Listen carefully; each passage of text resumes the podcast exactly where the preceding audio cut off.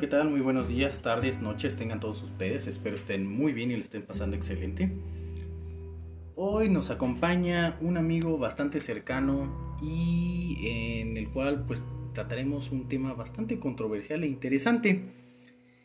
Y esta persona es Jerry, él estudia el cuarto semestre de la carrera de arquitectura. ¿Qué tal Jerry? ¿Cómo estás? Bien, bien, muy bien Alan. ¿Cómo estás? No, ¿Todo pues bien? aquí, aquí al 100, mira. Un poco raro. Sí, un poco raro. Raro esto. Eh, sí, es una experiencia nueva en lo que cabe, pero Sí, espero sí, se sí. dé de la mejor este, Claro forma para que podamos contribuir en este aspecto. Y del tema del que hablábamos es ¿por qué la necesidad de innovar en la educación? Lo hablaremos desde el aspecto de lo que es el alumnado, cómo desde la perspectiva del alumno puede influir de buena o de mala manera. A ver, Audrey, ¿tú cómo, ¿tú cómo consideras o cómo ves la parte de la necesidad de innovar en la educación? Esa parte. Sí, desde tu perspectiva. La perspectiva de ser un, pin- un alumno, pues. Sí, tú como alumno, Desde desde, que tu yo, yo carrera. llevo sí. al salón de clases. Sí. ¿Por qué Pues- consideras que sea una necesidad? Pues mira, güey, es como. Puede ser como. Desde muchos puntos de vista, ¿no?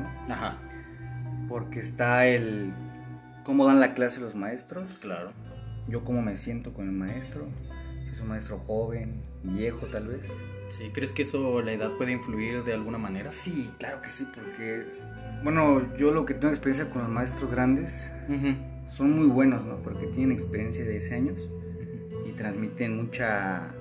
Pues son grandes y tienen mucha experiencia ya de, de la vida, ¿no? Y de todo lo que han vivido. Sí, comprendo. Pero son un poco ya viejos, ¿no? En su manera de dar la clase. Entonces, si se puede ahí pues, renovar, innovar, pues creo que sí deberían de actualizar sus temas también en ese aspecto, pero en experiencia creo que es lo que más vale, ¿no? Claro. También desde un punto de innovar sería como, ¿qué te digo? La manera en dar su clase, ¿no? Yo he visto mucho y he percibido que mis maestros a veces solamente dan clase por dar clase. Sí, exacto. Y creo que un punto importante aquí sería este con las actuales generaciones y con lo mismo de la pandemia que ahorita está este eh, en boca, Ujú. es de que con los mismos sistema tecnológico, que hay algunos maestros que inclusive no tienen el conocimiento necesario Sí. de lo que son las TICs Sí, no, no, no. y tienen que estar en constante innovación y eso Es también puede, ajá, puede ser una, un pro o una contra para ese tipo de maestros. Sí. Ajá. Ahora bien, ¿qué otro tipo de, de aspecto crees que puede englobarse aquí en esta necesidad de innovación? Innovación dar la clase. Mira, yo estoy de acuerdo en eso de las tecnologías, innovar, de ahorita con esto del Zoom y Skype. Es una innovación muy bonita porque están buscando el camino para no quedarse en el problema, están buscando soluciones. Sí, exacto. eso para mí es- la revolución, ¿no? Sí, innovar, eso para mí es innovar ahorita Ujú. en la educación con los maestros. Pero ya en un punto, ya estando en la normalidad, por así decir, innovar para mí sería como dar otro tipo de clase, no solamente que lleguen, den clase y se vayan. Sí, la, la clásica tradicional. La clásica ¿no? tradicional, ¿no? Que todos aplican. Sí, el clásico de que yo soy el, el maestro, doy mi clase, Y- los y conocimientos, tú me escuchas y Y, adiós. ajá. Exacto. Pero no, yo creo que muy pocos maestros hacen eso. Lo que te voy a decir ahorita es como dar su clase y realmente que uno como alumno se sienta inspirado. Creo, que es el, Principalmente, creo que es el mayor factor de la, esta renovación que tú dices, ¿no? Tocar este aspecto de la motivación Sí, en el alumno, exactamente, ¿no? que se siente inspirado con el- ganas de llegar a esa clase y decir qué voy a aprender. Tocar algo en el humano, ¿no? De, decir, de decir, no mames, o sea, Sí, sí, sí. voy aquí, no me importa si es viejo o no sabe utilizar el internet. Pero creo que eso ya pasa a segundo plano. Exacto. Para mí eso de innovar en la educación es eso.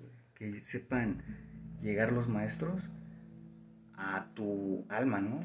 Algo más Sí, profundo sí, del sí. alumno. Sí, tocar ese, ese Digamos, por ejemplo, en matemáticas, güey.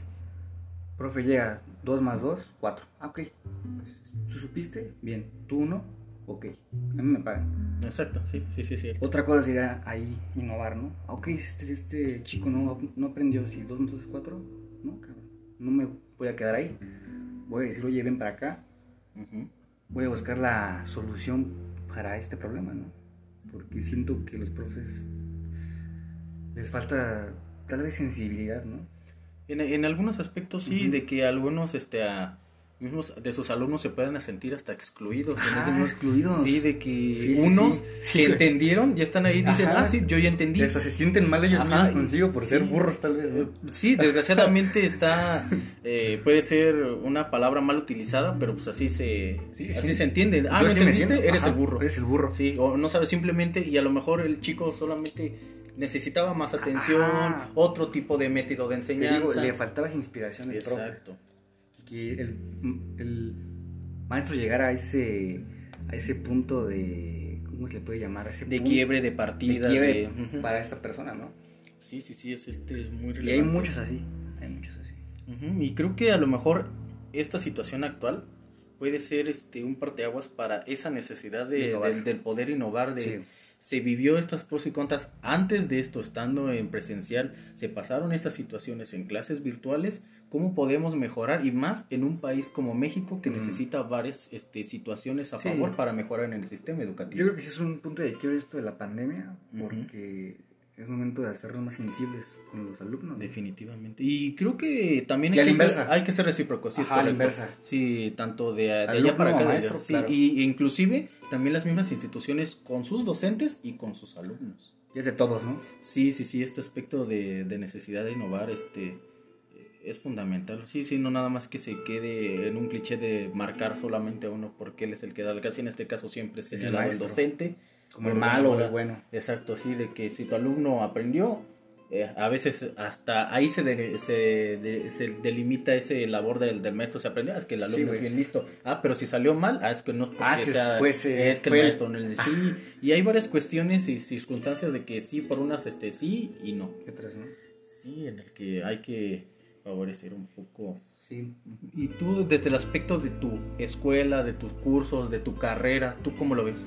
Yo cómo lo veo Siento que mi carrera le... Bueno, ahora te voy a hablar de algo de innovar, no tanto del maestro, pero yo creo que sí de herramientas tales digitales. Digamos, hay, hay materias muy prácticas Ujú, que tal vez no se pueden tomar en línea, güey. Es correcto. Por ejemplo, está taller de construcción, es una materia donde hay que saber cómo se construye un castillo, o traves, lo que sea, mamposteos, que no vas a aprenderlo en una pantallita de tu casa. Es correcto. Hay que estar en obra y hay que saber cómo está el albañil, ¿no? Cabe resaltar, por si no lo mencioné eh, al principio, o no lo recuerdo bien, este, Jerry está estudiando la carrera de arquitectura, va en cuarto semestre. Y sí, sí es correcto, hay algunas este, materias, este, actividades que son eh, Prácticas. Prácticas exclusivamente, sí, y más en este tipo de carrera. Sí, más este tipo de Ujú. carrera. Sí, ¿cómo sientes que sería ahí la- una necesidad de innovar o por qué se tendría que innovar? Eh, Ah, Yo creo que se debería dar ahí el, el impulso de innovar, en alguna manera mm, transmitir el conocimiento práctico. Ahorita por la contingencia no, no se puede salir, ¿no? Sí, así es. Creo que hay que ver la manera de cómo solucionar ese problema, de hacerlo práctico desde tu casa o que sea virtualmente tal vez. Porque uno como estudiante, yo particularmente sí me siento como mal conmigo de decir, güey, no estoy aprendiendo nada. Sí, correcto. Sí, decir que con esta pinche como necesidad de querer, yo quiero aprender, pero no puedo porque está esta de la pandemia y el internet me falla y, Así es.